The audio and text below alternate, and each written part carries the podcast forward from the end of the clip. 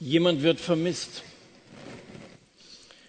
Das ist der reinste Nervenkrieg, besonders für die Familie des Verschollenen, für seine Freunde. Vielleicht ist es, ist es ein Bergwanderer, der sich, der sich auf den Weg gemacht hat und der ist nicht zurückgekommen. Hat er sich verlaufen? Vielleicht sogar verletzt? Dann sind auf einmal Suchtrupps unterwegs, große Suchtrupps, die durchkämmen so einen ganzen Wald, Rettungstrupps sind unterwegs und man hofft auf irgendwelche Hinweise, irgendwelche Indizien, Spuren, die die vermisste Person lokalisieren lassen. Und wenn dieser Suchtrupp fündig geworden ist und die Person auf einmal wieder da ist, wenn sie gesund ist, und wieder zu ihren Lieben zurückkehren kann, dann herrscht natürlich großes Aufatmen.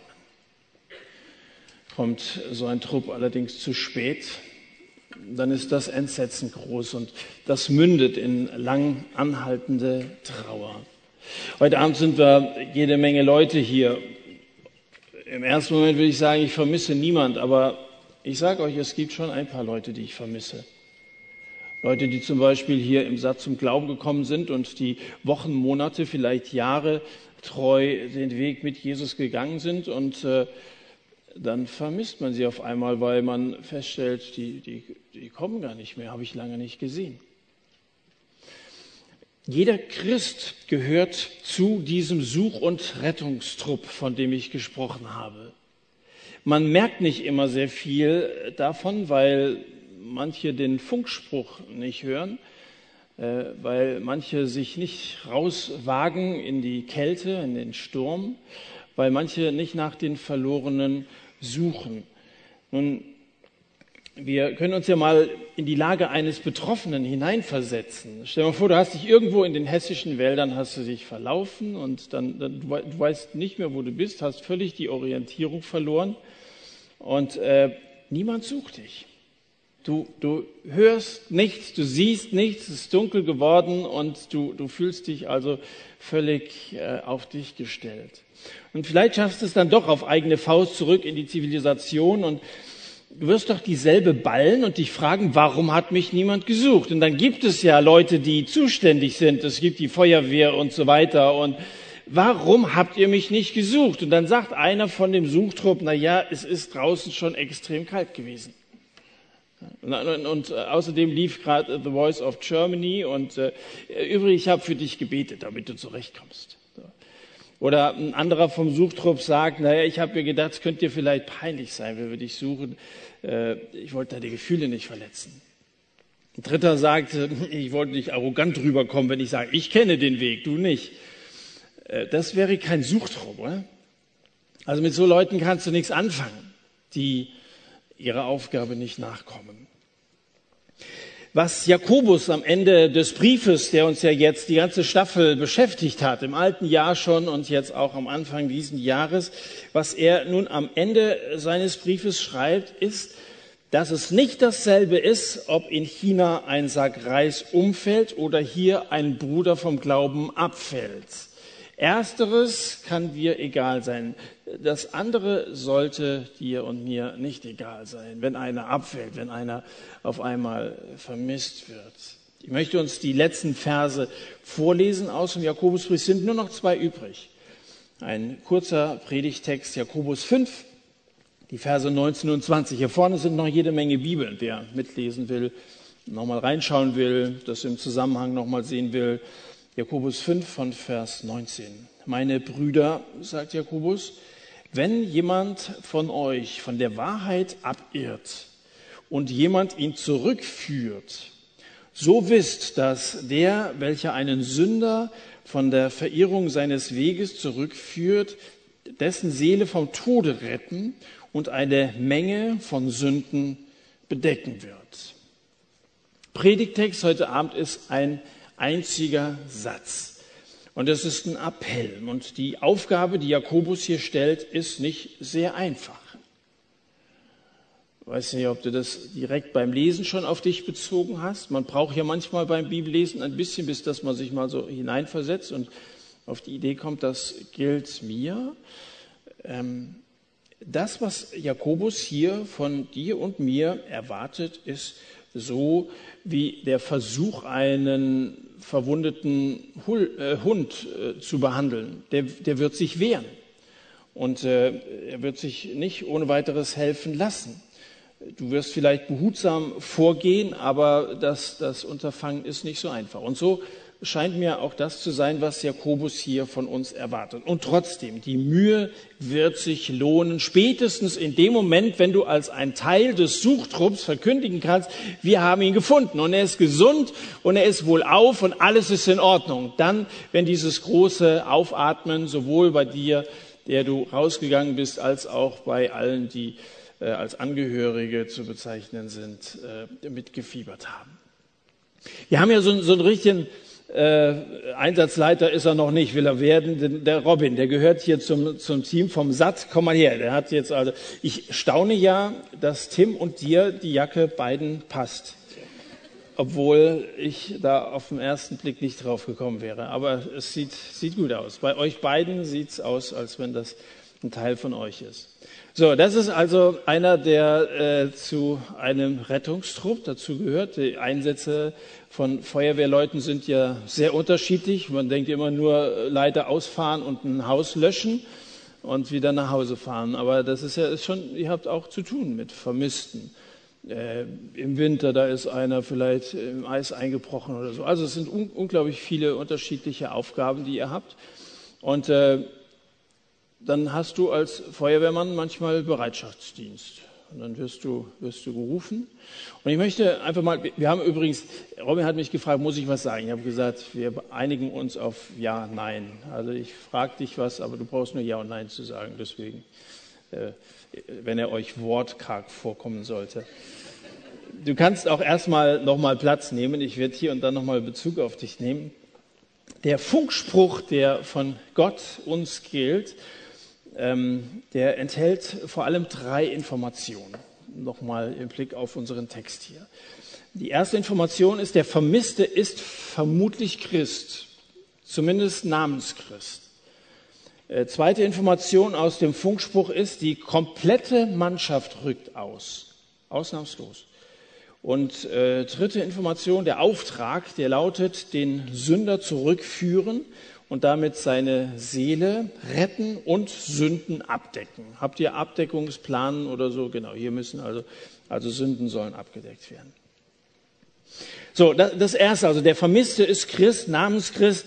Äh, dass hier von einem, der dazugehört, äh, die Rede ist, das geht ja aus Vers 19 direkt hervor. Da heißt es, meine Brüder, wenn jemand von euch von der Wahrheit abirrt. Also es ist einer, der gehört zu euch und er, der ist, äh, hat sich distanziert. Wenn allerdings dann in Vers 20 über die Rettung seiner Seele vom Tode die Rede ist, dann klingt das schon so, als ob ein verlorener Sünder aus der Hölle gerettet werden soll. Also haben wir es jetzt mit einem Christen zu tun oder haben wir es nicht mit einem Christen zu tun?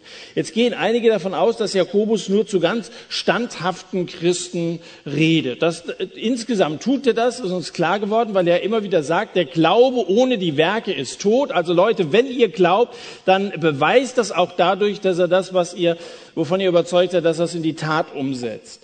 Also natürlich sind Christen angesprochen, und wenn man so vom Neuen Testament ableiten kann, dass Gläubige ihre Errettung, ihr Heil nicht verlieren können, dann sagen also manche, dass in Vers 20 der physische Tod gemeint sein könnte, mit, denen, mit, mit dem Gott äh, Sünder vielleicht auch manchmal bestraft oder Gericht übt über Sünde. Vielleicht ist nicht der ewige, sondern der, der körperliche, physische Tod gemeint. Ein anderer Ansatz ist, dass Jakobus zwar schon an die Gemeinde schreibt, aber aber er weiß, dass einige nur formell dazugehören. Nicht wirklich von ganzer Überzeugung. Und es gibt in unseren Kirchen und Gemeinden genügend Namenschristen und Mitläufer, die zwar erscheinen und sich für Gott und die Gemeinde äh, fein gemacht haben am Sonntag, aber die nicht wirklich errettet sind. Und das passt schon zum Gesamtthema von Jakobus, der betont, dass wahrer, rettender Glaube nicht nur die Zustimmung einer Lehre ist, sondern dass dieser Glaube einen Beweis schuldig bleibt, nämlich die Werke.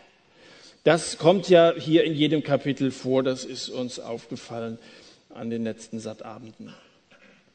Die Lehre von der Nichtverlierbarkeit des Heils, also einmal gerettet, immer gerettet, wenn man das so kurz äh, sagen will. Das bedeutet nicht, dass jemand Jesus bittet, in sein Herz zu kommen. Das nennen wir die Bekehrung. Dass also einer sagt, Herr Jesus, du sollst jetzt, sollst von jetzt an bestimmen, ohne dass man etwas davon merkt.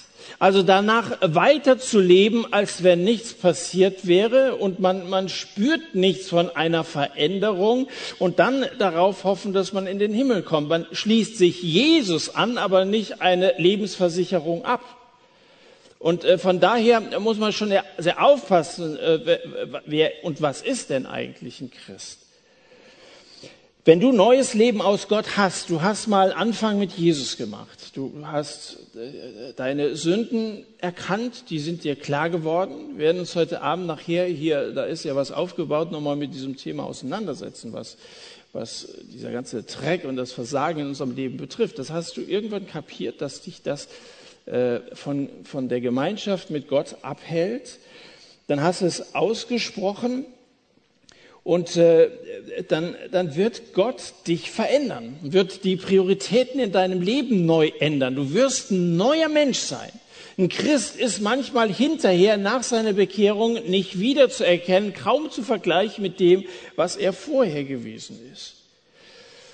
Dann wirst du stehen bleiben, wenn du rot siehst, und du wirst gehen, wenn du eine Not siehst will sagen, also wirst gewisse Dinge wirst du nicht mehr machen, weil da irgendwo Grenzen sind und diese Grenzen von Gott nicht von ungefähr gesetzt worden sind. Und auf der anderen Seite wirst du aktiv werden, wenn du irgendwo Menschen in Problemen siehst und seien es eben solche, die mal zur Gemeinde dazugehört haben, aber heute eben nicht mehr dabei sind. Ich mache gerade so eine, so eine Art Jüngerschaft mit einem, der ist 16 Jahre alt, vielleicht ist er heute Abend sogar hier treffen uns einmal die Woche, wir, wir lesen zusammen in der Bibel, versuchen das auf unser Leben anzuwenden, er auf seins, ich auf meins.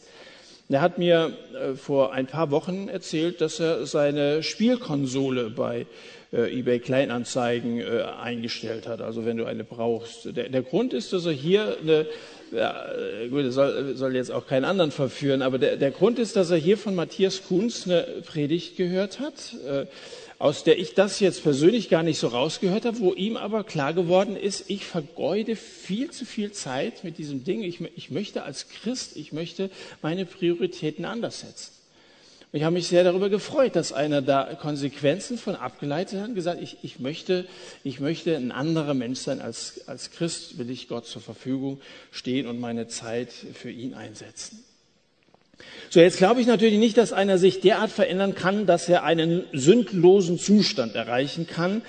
Äh, aber ich rede von einem veränderten Herzen, das zu einem neuen Leben führt. Das steht im, ersten Johannesbrief, Kapitel 3. Wer aus Gott geboren ist, lebt nicht mehr in der Sünde. Das, das steht zwar hier. Könnte man meinen, dann ist also einer, der Christ ist, gar nicht mehr in der Lage zu sündigen der lebt nicht mehr in der Sünde, weil das Erbgut seines Vaters jetzt in ihm wirkt. Deswegen kann er nicht immer weiter sündigen, denn er stammt von Gott. Nun, es geht hier in den Versen vorher um bedenkenlose und gewohnheitsgemäße Sünde. Äh, er kann nicht sündigen, heißt nicht, dass es einem Gläubigen unmöglich wäre, eine Sünde zu begehen. Das würde dem widersprechen, was Johannes in Kapitel 1, Vers 8 schreibt. Wenn wir sagen, dass wir keine Sünde haben, betrügen wir uns selbst und die Wahrheit ist nicht uns, in uns. Also das ist, das ist Humbug zu sagen, äh, ich sündige nicht mehr. Das, das gibt's nicht hier auf der Erde. Gläubige können sündigen. Leider.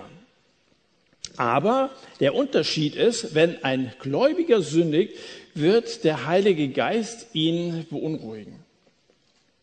Da wirst du, da, du bekommst eine ganz andere und sehr sensible Antenne im Blick auf, auf Sünde in deinem Leben. Ich möchte so sagen, als Christ willst du nicht sündigen. Als Christ willst du nicht sündigen, auch wenn du von Zeit zu Zeit auf die Schnauze fliegst, aber als ein gesunder Christ wirst du mit den Jahren wachsen und es wird das Thema Heiligung für dich ein, ein wichtiges Thema sein und du wirst Frucht bringen in deinem Leben. Denk mal an das Gleichnis vom Seemann, das Jesus äh, erzählt, wo er, wo er sagt, da wird also der Same des Wortes ausgestreut. Das haben wir jetzt hier ein halbes Jahr im Satz Sonntag für Sonntag gemacht. Wir haben euch das Wort Gottes gepredigt. Da, da wird ausgesät, großzügig bei manchen die sind so wie der Rand eines Feldes, wo es auf den Weg fällt und die Vögel kommen. Du bist kaum draußen, da ist es schon wieder weggefressen. Aber dann sagt Jesus, der äh, äh, legt ja dieses Gleichnis selber aus. Dann sagt er, die aber auf dem Felsen, das heißt also manches fällt zwischen steiniges, steinigen Untergrund und das sind die, wenn sie es hören, das Wort mit Freuden aufnehmen, aber sie haben keine Wurzel. Und für eine Zeit glauben sie und in der Zeit der Versuchung fallen sie ab. Ich habe den Eindruck, dass Jakobus solche Leute meint, äh, die erstmal begeistert sind, aber dann fallen sie nach einer Zeit wieder ab. Und ich habe eine Befürchtung, muss ich haben, weil, weil es hier schon in der Bibel Beispiele gibt und weil man die Erfahrung immer wieder gemacht hat, dass wenn wir jetzt aufhören, äh, weiter zu predigen, also ein halbes Jahr den Satt einstellen, dass es also Leute geben wird, die zwar jetzt das erstmal aufnehmen, aber nach einer Zeit fallen sie ab. In der Versuchung fallen sie ab. Dann wird doch wieder Sünde an dich herangetragen. Die hat ja Werbeflyer in den schillerndsten Farben und das ist ja schon interessant und dann fällst du ab. Das ist eine Gelegenheit, hier nochmal sehr deutlich äh, zu sagen, dass der Satt ja nicht alles ist. Dass du, egal wo du wohnst, wenn du hier im Land-Dill-Kreis oder im, im im, im Radius von 50 Kilometern irgendwo zu Hause bist, da wird es höchstwahrscheinlich bei dir vor Ort eine bibeltreue Gemeinde geben. Und wenn du nicht zu einer Gemeinde gehörst, dann schließ dich einer an und äh, such die Gemeinschaft mit Christen, möglichst auch noch in einem kleineren Kreis als hier. Das ist ja manchmal alles ein bisschen unpersönlich hier, sondern guck, dass es Leute sind, die dich kennen und die du kennenlernst, wo ihr voneinander profitieren könnt, wo du auch weiter das Wort Gottes aufnehmen kannst und auf dein Leben anwenden kannst. Bleib am Ball. Und diese Typen bringen eben nicht Frucht.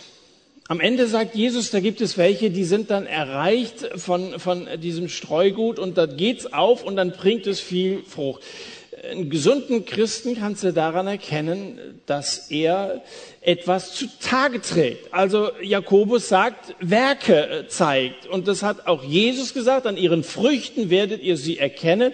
Da zeigt sich, was echt ist und was, was Namenschrist ist, was eben nur irgendwas Vorgemachtes ist. Jetzt sagt Jakobus hier in Vers 19, dass jemand von der Wahrheit abgeirrt ist und dann in Vers 20, dass er von der Verehrung seines Weges zurückgeführt werden soll. Wahrheit und Weg. Von der Wahrheit, das bezeichnet das historisch-biblische Evangelium, die Wahrheit der Lehre. Also diese Wahrheit kannst du, kannst du hier lesen. Jesus sagt, mein Wort ist Wahrheit. Äh, das ist das. Und dann ist von der Verwirrung des Weges die Rede. Hier scheint mir mehr eine moralische Abweichung gemeint zu sein. Und ich glaube, dass beides äh, äh, miteinander verflochten ist. Zum einen eben äh, der Irrtum in der Lehre und die Sünde, eines bedingt das andere. Das hat ganz viel miteinander zu tun. Wenn du aufhörst, dich dem Reden Gottes aufzusetzen, bist du ein, ein relativ leichtes Opfer von Verführung und von, von irgendwelchen schiefen, auch theologisch schiefen Gedanken und kommst auf irgendwelche Abwege. Der Abfall fängt meistens im Kopf an und äh, sucht sich dann einen Weg ins Herz, tief ins Wesensinnere, wo Entscheidungen getroffen werden und Meinungen gebildet werden. Und letztendlich äußert sich das in der Tat, in unserem Verhalten und dann, dann bist du auf einmal einer, der wieder auf einem ganz schiefen Weg unterwegs ist. Wer von euch kennt jemanden, der die Lehre der Bibel oder auch den Jesus entsprechenden Lebensstil verlassen hat? Wer von euch kennt jemanden, der mal angefangen hat, der ist aus, aus einem gottlosen Leben herausgerettet worden, der ist also wirklich auf, auf ganz verkehrten Wegen unterwegs gewesen, da ist er zum Glauben gekommen, aber heute ist er wieder zurückgekehrt zu diesem alten Lebensstil. Wer kennt solche Leute oder hat von solchen Leuten gehört? Überleg mal, wenn, wenn du Christ, gibt es jemanden, den du in deiner Gemeinde vermisst? Lange, vielleicht wird dir das jetzt erst bewusst. Stimmt, da war mal einer, aber haben wir keine weiteren Gedanken drüber gemacht oder so. Also haben sich zumindest jetzt gerade mehr Leute gemeldet als vorhin bei der Frage, wer möchte Feuerwehrmann werden. Aber ich sage euch allen, die euch jetzt gemeldet habt und darüber hinaus, ihr seid, äh, ihr seid Teil dieses Suchtrupps, dass Gott sich zusammenstellt. Damit sind wir beim zweiten Teil des Auftrages, nämlich die komplette Mannschaft rückt aus. Die komplette Mannschaft rückt aus. Will sagen, alle Gläubigen, jeder, der Christ ist, ist Teil von Gottes Such- und Rettungstrupp und das eben nicht nur Pastoren. Da kann man es ja relativ leicht machen sagen, die, die kriegen ja Geld dafür. Ich gehöre zu einer Gemeinde, wo ich ja auch meine Mitgliederbeiträge oder meine Eltern oder so zahlen und äh, dann sollen die auch gefälligst den Job tun. Und wenn äh, das, das sind ja die Hirten der Gemeinde, die müssen also gucken, dass die Herde zusammenbleibt. Hier schreibt Jakobus aber, wenn jemand, jemand ihn zurückführt, der sagt nicht ein Ältester oder ein Pastor oder so führe ihn zurück, sondern jemand von euch. Verantwortung für die Gemeinde hat jeder, der zur Gemeinde gehört weil du Teil äh, der Gemeinde bist und wir füreinander verantwortlich sind. In Galater Kapitel 6 sagt der Apostel Paulus, Brüder, wenn auch ein Mensch von einem Fehltritt übereilt wird, so bringt ihr die Geistlichen einen solchen im, im Geist der Sanftmut wieder zurecht und dabei äh, gib, dich nicht, äh, gib auf dich selbst acht, dass du nicht auch versucht wirst. Äh, wenn einer von einem Fehltritt übereilt wird, bringt ihr die Geistlichen ihn zurück. Die Geistlichen bedeutet, dass es im Glauben gereifte Leute sind, geistliche Leute, die eine geistliche äh, Gesinnung zutage tragen das sind Leute, die Frucht bringen, auch die Frucht des Geistes zeigen, eben Liebe und, und, Freude ausstrahlen und einen inneren Frieden. Und letztendlich gehört auch Sanftmut zur Frucht des Geistes dazu. Und hier heißt es also, mit Sanftmut führt diese Leute wieder zurück oder bringt sie zurecht. Wenn du jetzt noch ein relativ junger Christ bist, es sind ja viele von euch noch nicht so lange mit Jesus unterwegs, und du erfährst, dass jemand abgeehrt ist, dann bist du auch gefordert, weil du Teil von Gottes Suchtrupp bist. Und wenn du dich überfordert fühlst, dann informiere zumindest einen, der im Glauben schon reifer ist und, und überlegt gemeinsam, was man da nun motiviert von Liebe tun kann. Und wenn ihr von einem Verschollenen hört und du erfährst heute, dass du zu diesem Trupp dazugehörst, dann erhebe dich von deinem Platz vor The Voice of Germany und erhebe deine Voice of Salvation, deine Stimme der Errettung und rufe raus in die Nacht, wo bist du? Dann bleib nicht sitzen und sag, irgendjemand wird sich schon darum kümmern, sondern dann lass es dir heute Abend aufs Herz legen, eine Person vielleicht aufs Herz legen und dann überlege, wie kann ich den zurückgewinnen? Gott selber jedenfalls lässt das nicht in Ruhe. Damals, als er die Menschen geschaffen hat, gab es noch nicht allzu viele, zwei, aber die sind von dem Weg abgewichen und dann hat Gott selber diese Aufgabe übernommen, hat gerufen, Adam, wo bist du? Das hat Gott nicht in Ruhe gelassen. Sondern jetzt hat er ja Aufgaben an uns übertragen und wir sind für Christus unterwegs und bitten, lass dich versöhnen mit Gott. Das ist unser Auftrag, den wir als Christen haben. Und da müssen wir auch schon mal rufen. Deswegen werde ich jetzt gerade auch ein bisschen lauter. Äh, wir müssen manchmal rufen, ob das in Gesprächen ist, mit einem gewissen Nachdruck und sagen, komm zurück. Weißt du, was du verloren hast? Du bist in der Nähe eines Hirten gewesen, der auf dich aufgepasst hat. Er hat dein Leben in Ordnung gebracht. Du verdankst ihm die Errettung deiner Seele und jetzt entfernst du dich und du gehst ein großes Risiko ein. Als ein Schaf, das sich selbstständig macht, ein Schaf an sich, auf sich gestellt, ist orientierungslos und fällt ganz schnell irgendwo in eine Grube rein und, und, und ist Opfer von, von Wölfen. Es soll wieder Wölfe in Europa geben.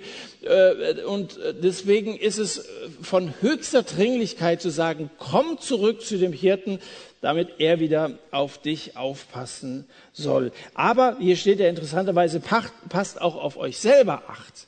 Passt schon auch auf, wenn ihr euch jetzt um jemanden kümmert, dass ihr nicht selber verführt werdet. Das heißt, lasst sich nicht von den Spuren im Schnee, vielleicht gibt es ja noch mal welche, obwohl Ostern soll schönes Wetter äh, aber lass dich nicht von den Spuren im Schnee, die jemand anderes hinterlässt, in die Irre äh, führen. Du gehst also Spuren nach, wo kann er sein?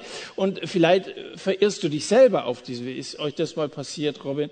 Du hast ja noch keinen gesucht, aber es könnte ja sein, dass also dann auf einmal der ganze Trupp verschwunden ist. Und da warnt Paulus davor und sagt also hier in Galater 6, äh, gib auf dich selber Acht, damit du nicht selbst ver verführt wirst. So, und der Dienst umfasst die Suche wie auch die Rettung. Ich rede ja die ganze Zeit ganz bewusst vom Such- und Rettungstrupp. Also suchen, weil die verlorenen Schafe in der Regel nicht bei der Herde bleiben. Wir müssen ihnen nachgehen. Zunächst mal müssen wir sie finden und zweitens müssen wir dann herausfinden, was eigentlich ihr Problem ist, was schiefgelaufen ist. Der Job eines Suchtrupps ist ja nicht damit äh, beendet, dass er einen völlig erschöpften und unterkühlten, vermissten wiedergefunden hat. Können Sie ja nicht sagen, so, wir haben ihn gefunden, gehen wir nach Hause und lassen den da liegen. Das ist ja nicht Sinn der Sache, sondern dann wird aus dem Suchtrupp ein Rettungstrupp. Äh, denn die Person wird es alleine nicht schaffen. Und hier redet Jakobus in diesem einen Satz, den Versen 19 und 20, zweimal von zurückführen. Also nicht nur suchen, macht ausfindig, wo der ist oder so, sondern jetzt führt ihn zurück. Führt, das ist ja richtig, dass man ihn auch am Arm nimmt. Natürlich muss der freiwillig mitkommen, aber einer, der sich dessen bewusst ist, dass er sich verrannt hat und eben, wie gesagt, einer, der vermisst ist, irgendwo im Wald friert, der wird sich sehr darüber freuen, dass da endlich einer kommt, der ihm unter die Arme greift. Vielleicht schämt er sich für das, was er getan hat. Jetzt muss ein Betroffener, der gefunden wird, der muss sich der Vergebung sicher sein, wenn er umkehrt, wenn er seine Sünde bekennt. Das ist ja ein Vers, der an Christen geschrieben ist. Wenn wir unsere Sünden bekennen, dann ist er, Jesus, treu und gerecht, dass er uns die Sünden vergibt. Das muss ihm, er sagt, vielleicht sagt er, ich schäme mich äh, zu, zu, äh, in Grund und Boden zu der Herde zurückzugehen, wenn die erfahren, wo, auf welchen Abwegen ich gewesen bin, an welchen Hecken und Zäunen ich meine Zeit verschwendet habe, die, die werden alle mit dem Finger auf mich zeigen. Und dann sag ihm, das ist erstmal völlig zweitrangig, mach dir keine Gedanken darüber, was andere über dich denken, die denken sowieso alle nur an sich, sondern äh, mach dir darüber Gedanken, dass du mit offenen Armen von deinem Herrn empfangen wirst. Er wird dir gerne vergeben und er möchte dir diesen Neuanfang ermöglichen. Vielleicht bist du ja selber so einer, der heute Abend nochmal hergekommen ist, ist ja heute Abend besonders voll, letzter Sattabend, denkst der letzte Gelegenheit. Vielleicht warst du die letzten Wochen oder sogar Monate auf Abwege. Ich sag dir, wenn du zurückkehrst zu Jesus, er nimmt dich mit größter Freude an. Er ist ja selber der Hirte, der einem verlorenen Schaf hinterhergeht, der das auf seine Schulter nimmt und der, es nach Hause trägt und seine ganze Nachbarschaft zusammentrommelt. Lasst uns feiern, fröhlich sein, mein, mein Schaf ist wieder da. Welche Freude geht aus diesem Gleichnis hervor? Und äh, so gilt es für dich, dass dir vergeben wird und dieser Neuanfang ein großer Grund zu feiern ist. Und außerdem braucht jemand, der sich verirrt hat und gefunden worden ist, braucht er Anleitung, damit er dann dran bleibt, damit sich das Ganze nicht wiederholt. Auch mal zu analysieren, wie ist denn das dazu gekommen, dass du auf Abwege gekommen bist. Die brauchen jemanden, der Gott kennt, die brauchen jemanden, der den Weg zurück kennt, der in der Lage ist, die Prinzipien Gottes zu lehren, um der Sünde zukünftig widerstehen zu können. Das dritte in diesem Funkspruch heißt, der Auftrag ist, erstens den Sünder zurückführen, damit seine Seele gerettet wird, zweitens und drittens, Sünden sollen abgedeckt werden. Die Plane hast du noch, oder? Ist noch da. Gut. Wir müssen gleich noch Sünden abdecken. So. Ähm, Suche und Rettung ist schwierig, das kann ich euch sagen. Das ist jetzt auch, das macht man ja nicht mal so, Robin, als ein Hobby und sagt, ihr habt nichts anderes zu tun. Also ihr, ihr werdet ausgebildet, ihr wisst genau, was er, was er zu tun hat. Ich habe einige Folien gesehen von so einer Schulung im Internet.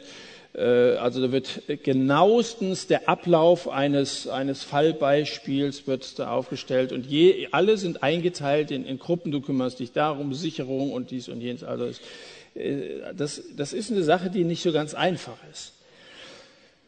Äh, und manchmal ist es entmutigend, weil manchmal kommt man zu spät und dann, dann ist es abgebrannt oder, oder da, sind, da sind Todesopfer zu beklagen. Ich kann, ich kann mir vorstellen, dass man da manchmal ganz schön äh, starke Nerven braucht und dass, dass manchmal, manchmal Leute vom Suchtrupp auch Seelsorger brauchen, um das überhaupt alles verarbeiten zu können, was die so sehen das Resultat ist nicht immer das, was man erhofft, eben auch im, im geistlichen Sinn. Und trotzdem machen so Leute wie Robin das. Und ich glaube, weil sie, sie machen es aus Überzeugung und vielleicht auch mit einer gewissen Freude, weil sie sich auch freuen, wo sie, wo sie helfen können und, und äh, darüber freuen, dass ein Einsatz Erfolg hatte und sie tatsächlich zur Rettung von Menschenleben beitragen konnten. Also der erste Teil des Auftrags ist, der Rettungstrupp soll den Sünder wieder zur Wahrheit zurückführen von der Wahrheit abgeirrt. Es geht ja hier um Wahrheit und Irrtum. Ist ja aufgefallen. Es geht um, um Wahrheit und das Abirren. Abirren davon. Es, es gibt eine Wahrheit, Leute. Das wird heute, weitestgehend wird das bestritten. Da sagt man, eine absolute Wahrheit gibt es nicht. Alles ist relativ. Und es, ist, es, ist, es gilt als anmaßend, wenn, wenn ich also eine Position äh, einnehme und als richtig erkläre und äh, natürlich im gleichen Atemzug sage, dass mein Gegenüber, der diese Einstellung nicht teilt, falsch liegt. Das gilt als ziemlich extrem und deswegen äh, wird heute vielfach gesagt, es, es, gibt keine absolute Wahrheit. Das postmoderne Denken lehnt die absolute Wahrheit ab, an, äh, ab. Ganz besonders in Glaubensangelegenheiten gibt es keine absolute Wahrheit. Was für dich wahr ist, mag gut sein für dich, aber das ist nicht unbedingt wahr für mich. Heutzutage kannst du Recht haben und ich kann Recht haben. Und das äh, klingt auch ziemlich friedliebend, ohne Frage, aber die Konsequenz daraus wäre ja, dass es, dass es Gott gibt und dass es Gott nicht gibt. Und dass Jesus für uns gestorben ist und dass das Ganze Quatsch ist. Und das widerspricht allen Regeln unserer Logik. Von unserer Logik her gibt es absolute Wahrheit. Wahrheit ist nicht relativ.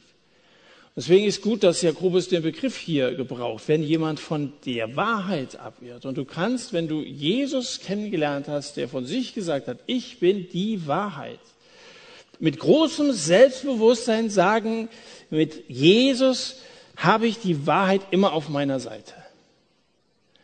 Es ist die Wahrheit. Und nochmal, er sagt, mein Wort ist Wahrheit. Also es gibt eine absolute Wahrheit. Das, was Jesus sagt, ist dass äh, diese, diese Wahrheit etwas Objektives ist und nicht nur irgendwie so ein subjektiver Eindruck. Für manche ist es vielleicht gut und hilfreich, aber es, es muss nicht so sein. Was Jesus sagt, ist, das Evangelium ist wahr für jedermann. Das Evangelium ist überall wahr, zu allen Zeiten und es ist nicht vereinbar mit irgendeiner anderen Glaubenslehre. Das bedeutet absolute Wahrheit. In 2. Thessalonicher 2, Vers 10 erwähnt Paulus die, die es abgelehnt haben, die Wahrheit zu lieben, die sie gerettet hätte. Die haben die Wahrheit, die sie errettet hätte, Wahrheit macht frei, haben sie, haben sie abgelehnt. Und spricht auch hier mit großem Selbstbewusstsein von absoluter Wahrheit. Äh, und das ist so echt, das, was Jesus uns bietet, dass du es vergleichen kannst mit einem Schwimmring, den du ergreifen musst, also diese Wahrheit ergreifen musst, um gerettet zu werden. Die Wahrheit des Evangeliums ist, dass wir alleine aus dieser Gnade, dass Gott uns diesen Rettungsring zuwirft und durch den Glauben an Christus äh, gerettet werden. Also äh, von der Wahrheit ist er abgeirrt, dahin soll er zurückgeführt werden und der Such- und Rettungstrupp äh, Trupp, äh, sind, ist auf dem Trip äh, und äh, er soll jetzt den Sünder oder seine Seele vom Tod retten. Ist damit der physische Tod gemeint, dass er also nicht so schnell stirbt und möglichst alt wird, 102 oder so. Äh, manchmal hat Gott zu neutestamentlicher Zeit das Leben eines Gläubigen von ihm genommen, der es mit der Wahrheit nicht so genau genommen hat. Denkt mal an Ananias und Sapphira zurück. Im Februar hat Matthew, ich grüße dich, irgendwo sitze dahin, hatte hier über Ananias und Sapphira gesprochen. Da sind zwei also aufgrund des Leugnens von, von Wahrheit sind sie tot umgefallen. Ist also dieser physische Tod, hat es übrigens offensichtlich in Korinth auch gegeben. Wenn du mal 1. Korinther 11 liest, auch 1. Johannes 5 wird sowas angedeutet. Ich glaube, das, was Jakobus hier meint, ist was anderes. Hier geht es um die äh, Seele und damit um den geistlichen Tod. Nicht den körperlichen Tod, sondern den geistlichen Tod. Die Wege, die zur Ab Kehr führen, die sind meistens schlecht ausgeschildert. Diese Irrwege, ist ist ja nicht, da wird ja nicht mit großen Werbebannern äh, da angeboten, hier geht's auf Abwege oder so. Das sind, da, da kommst du irgendwie drauf, weil du dir schlechte Angewohnheiten angeeignet hast und so. Der Feind ist ja schlau, der weiß uns auf alle mögliche Weise zu verführen. Der Kurs aber ist klar. Der Kurs eines Abweges heißt, dass ungebremst, wenn du nicht aufgehalten wirst, äh, der Sünder in der Trennung von Gott landet. Sünde und Heiligkeit Gottes ist nicht vereinbar.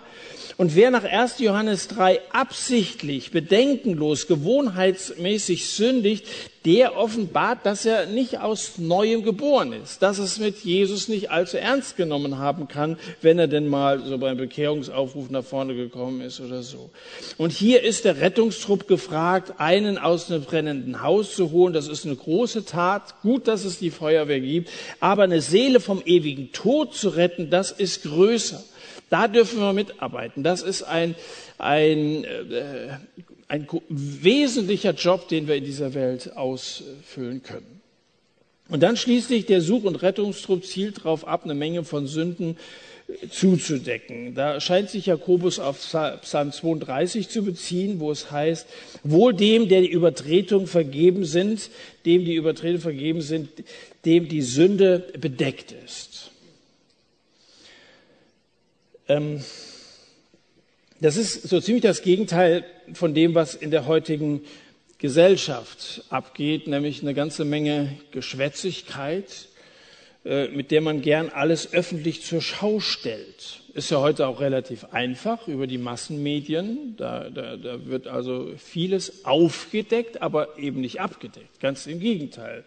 Müssen, also Leute empfinden offensichtlich einen schier unermüdlichen Appetit auf Enthüllungen und die Wahrheit über alles, was irgendwie Prominenz hat oder so. Die Liebe allerdings, die unser Motiv sein muss. Die Liebe will zudecken, nicht bloßstellen. Sie tritt, tritt der Sünde entgegen. Natürlich, Sünde muss beim Namen genannt werden. Er zieht den Sünder auch, aber die posaunt niemals Fehler und Mängel raus. Das es ist immer noch eine Sache, die mit Diskretion behandelt werden muss und deswegen sind Seelsorger auch angehalten, den Mund zu halten, wenn in einem Gespräch Sünde äh, genannt wurde das möchte ich dir übrigens auch zusagen, wenn ihr das Gespräch sucht von einem der Mitarbeiter. Ich möchte meine Mitarbeiter, das appelliere ich jetzt an euch, auch bitten, wirklich verschwiegen mit solchen Informationen umzugehen, das nicht, nicht raus. Es geht darum, Sünde abzudecken. Ähm, die Liebe fühlt, wie es dem Abgeirrten zumute sein muss. Manchmal steht einer von euch vor mir und, und kann die Tränen kaum zurückhalten und du fühlst ein Stück weit mit, weil du selber ja Sünder bist und weißt, wie es einem geht, der versagt hat. Und dann ist man, ist man bereit, wenn so ein Abgeirrter vor dir steht, irgendwie den, den Schmerz zu teilen, vielleicht so ein bisschen wie Jesus auf sich zu nehmen äh, Jesus hat für unsere Sünden gelitten, mitgelitten, den Hauptteil des Leidens auf sich genommen. Das Bedecken heißt, Sünde ist vergeben, dauerhaft. Und was bedeckt ist, das sieht man nicht mehr. Deswegen deckt man es ja zu, damit es keiner mehr sieht. Adam und Eva wurden ihre Geschlechtsteile bedeckt, hat man nichts mehr gesehen. Äh, die wurden bedeckt mit einem Fell von Gott höchstpersönlich. Ein Tier musste sterben. Und weil Jesus das vollkommene Opfer, der sterben musste, äh, für uns alles gut gemacht hat, äh, sind wir uns des Bedeckens unserer Vergangenheit sicher. Jesus deckt unsere Sünde zu. Es ist bedeckt mit seinem Blut, es ist vergeben, er hat dafür bezahlt. Und für Gott spielt Sünde keine Rolle mehr, wenn wir uns Jesus anvertraut haben. Und es gibt auch Sünden, er bedeckt eine Menge von Sünden, heißt es ja hier.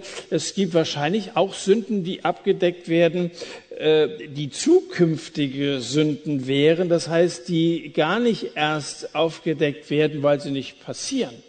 Ich Gespräch, bin zu einem Gespräch geführt, gerufen worden, eigentlich gar nicht gerufen worden, sondern ich habe gehört von, es war ein 24-jähriger junger Türke, der schon lange hier in Deutschland lebt und dann habe ich erfahren, der hat also vor, ein Ding zu drehen mit ein, mit ein, paar Leuten und der wohnte bei einem, den ich kannte und der hat mir das mal so angedeutet, hat gesagt, was soll ich da machen? Und ich sagte, ich möchte mit dem reden. Und dann, dann sind wir sofort dahin gefahren. Da haben wir lange, lange gesprochen über, über die Sache und ich habe mit ihm gebeten, gebetet und, und der, ist nachdenklich geworden im Laufe unseres Gesprächs. Und sein, sein äh, Wohnungsgenosse äh, aus der WG, der hat mir dann gesagt, der hat die halbe Nacht nicht geschlafen. Am nächsten Morgen hat er mir gesagt, dass er den Kuh abgeblasen hat das ist das, was ich meine, wenn man Leute zurückführt oder zurückhält, dass auch Sünden bedeckt bleiben, vermieden werden, die passiert wären, wenn man dem, man hört von der Sache und sagt, ja, was geht's mich an? Natürlich, ich kannte den nicht, den anderen auch nur flüchtig. Aber wenn du etwas hörst, dann, dann bleib nicht sitzen. Das ist das, was ich meine. Sondern versuch, was in deinen, dann bete und versuch, was in deinen Möglichkeiten steht, äh, zu, zu unternehmen. So, ich, ich komme zum Schluss und ich möchte euch am Ende noch ein paar praktische Tipps mit auf den Weg geben, weil das ist ja ein Thema, das nicht so einfach ist, haben wir gesagt. Da ist Ausbildung notwendig, also acht Folien sozusagen noch äh, in der Ausbildung für euch als Rettungstrupp. Ich habe ja gesagt, gebt acht aufeinander, deswegen sind es acht Tipps am Ende. Äh, kurze Tipps. Erster Tipp, wer soll gehen? wenn du über die Sünde von deinem Freund Bescheid weißt und du eine gute Beziehung zu ihm hast, dann geh du. Geh du. Denk nicht, warte nicht, bis irgendjemand anderes losgeht. Liebevolle Beziehungen sind die beste Voraussetzung, jemandem die Wahrheit zu sagen. Ja? Liebevolle Beziehungen, freundschaftliche Beziehungen sind die beste Voraussetzung, jemandem die Wahrheit sagen zu können. Zweitens, Fakten sind wichtig. Gib nichts auf Klatsch und Tratsch. Wenn dir jemand etwas über einen anderen erzählt, dann frage immer, ob er das wirklich genau weiß und beteilige dich nicht an irgendwelchen üblen Gerüchten. Okay? Das dritte, wenn sich die Sache dann als wahr herausgestellt hat, dann beginne nie mit einem Vorwurf. Da, sind wir immer ganz gut drin und fangen die Sätze mit du an, du hast und so. Und dann haben wir den verloren, vielleicht ganz verloren, bevor dass er überhaupt an die Rückkehr äh, denkt, sondern versuche ein paar gute Fragen zu stellen. Versuch mal rauszubekommen, hat der ein theologisches Problem? Oder hat die Sünde ihn einfach weitergeführt, als er gehen wollte? Hat es damit zu tun? Oder hat er Gott aus Trotz verlassen? Was ist eigentlich das Motiv seines Weggangs gewesen? Das ist ja schon mal die Wurzel des Ganzen, wo man, wo man dann mal, äh, wo man ansetzen kann. Das vierte, Überprüfe dein eigenes Herz. 1. Korinther 10 heißt es, wer zu stehen meint, sehe zu, dass er nicht falle. Überprüf dein eigenes Herz und dann geh demütig an die Sache ran, weil du bist ja selber ein Sünder. Und versuch nicht zu beweisen, dass du aber recht hast. Vorhin habe ich Galater 6, Vers 1 zitiert. Brüder, wenn ein Mensch von einem Fehltritt übereilt wird, bringt ihr die Geistlichen einen solchen im Geist der Sanftmut wieder zurecht.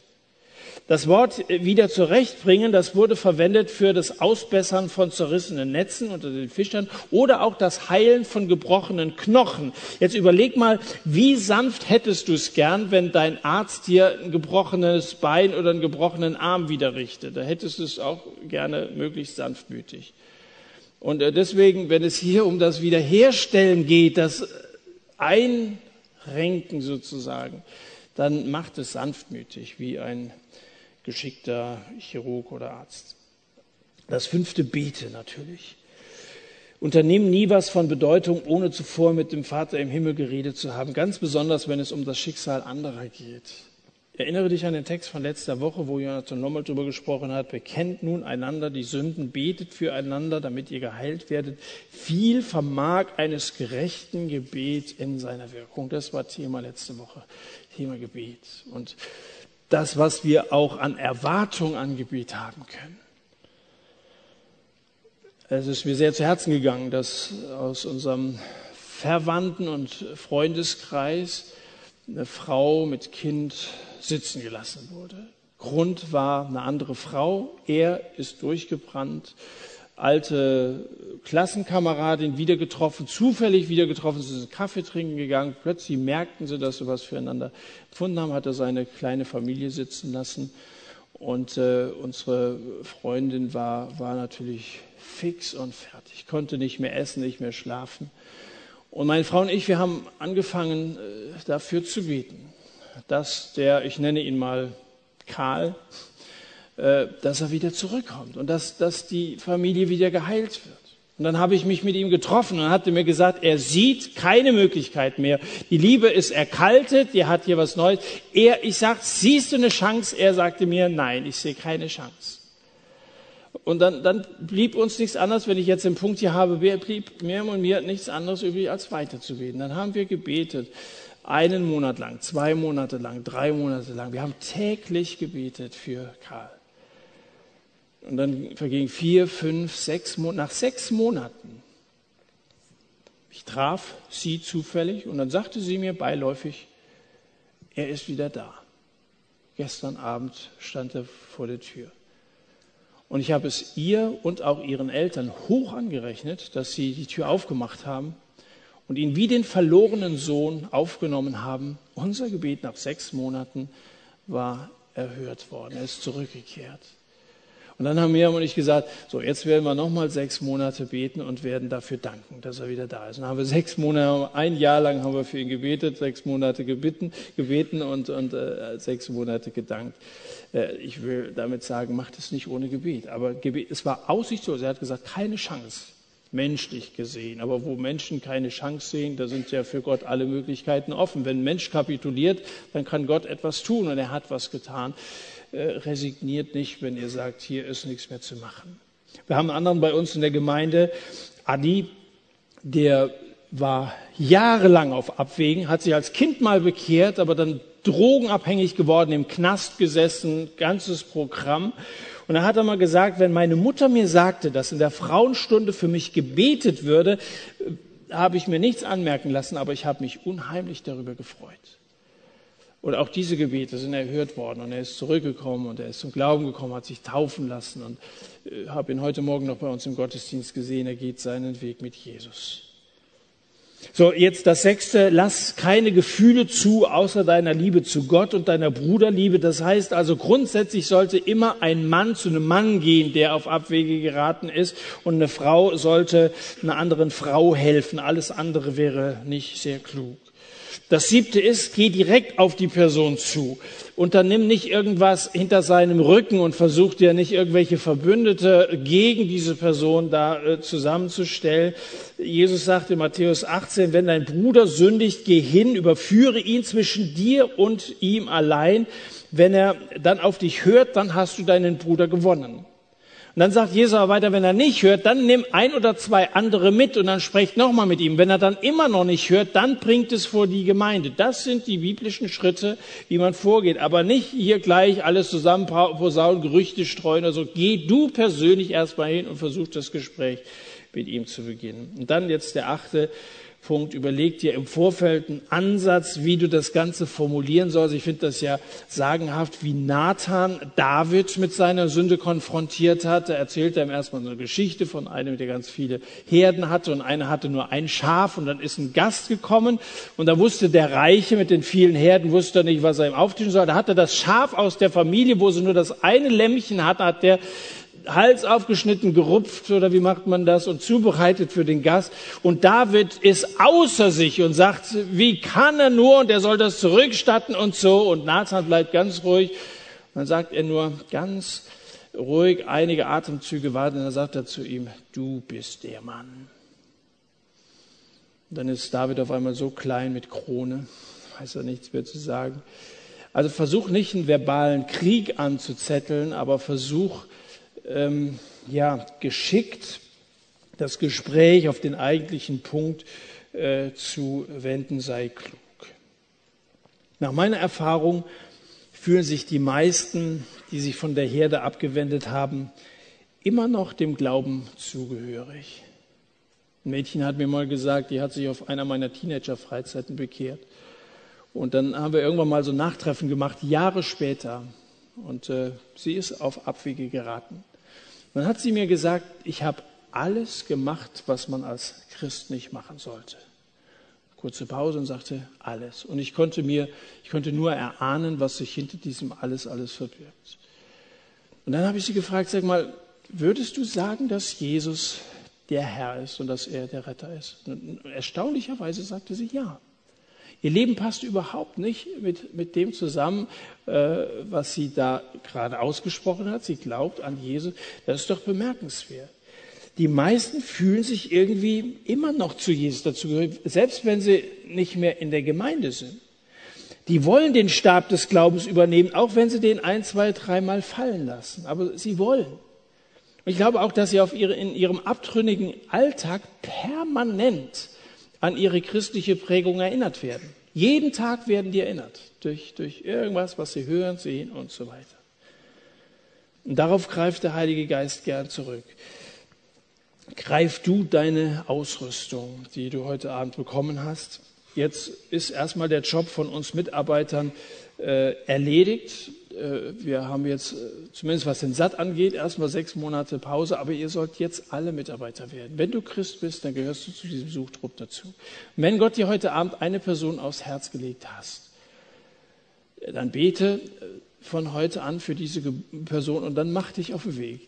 Wisst ihr, was hat das für einen Wert, wenn du Woche für Woche hierher kommst und du hörst und du hörst und du hörst, du wirst ja geistlich immer dicker und unbeweglicher. Ihr müsst das ja auch jetzt in die Tat umsetzen. Und das ist ja nochmal ein sehr praktischer Abschluss. Das ist genau das, was Jakobus die ganze Zeit gepredigt hat. Glaube in Aktion. Das ist Liebe, das ist Jesus in der Bibel immer sehr wichtig. Und das ist Glaube in Aktion. Ihr werdet Täter des Wortes. Macht es und führt zurück und erlebt diese Freude, die den ganzen Himmel füllt über einen Sünder, der Buße tut. Die ganzen Engel freuen sich mit. Erlebt es, was es bedeutet, zu Gottes Such- und Rettungsteam zu gehören. Lass uns nochmal aufstehen und zusammen beten. Vater, danke, dass hier so viele Leute heute Abend zum Satt gekommen sind, die zum ganz großen Teil mit dir leben und auch für dich leben wollen. Und das ist jetzt eine ganz konkrete Herausforderung am Ende, die uns Jakobus mitgibt, dass wir aufeinander achten sollen, dass wir gucken sollen, wer ist auf Abwege geraten, dass wir zurückführen sollen. Und danke, dass Gebet niemals wirkungslos bleibt. Und leg uns das aufs Herz, dass wir für, für unsere Mitmenschen beten, dass wir natürlich auf uns selber achten, aber dann auch auf den anderen achten und dass wir es dann erleben, wie du uns gebrauchst und wie du diese Leute veränderst. Mach uns sehr weise in den Gesprächen, leg du uns die Worte in den Mund oder lass es uns erleben, dass wir hier zurückkommen. Und wenn wir dann im Oktober wieder hier zusammen sind, Herr, ich wünschte mir so sehr, dass die Reihen prall voll sind, weil viele zurückgekommen sind, wieder neu auftanken wollen, dranbleiben wollen, mit dir durchstarten wollen, zu deiner Ehre leben wollen. Hilf uns dabei. Danke, Herr, dass du selber alles getan hast, damit wir Verlorene gerettet werden können. Amen.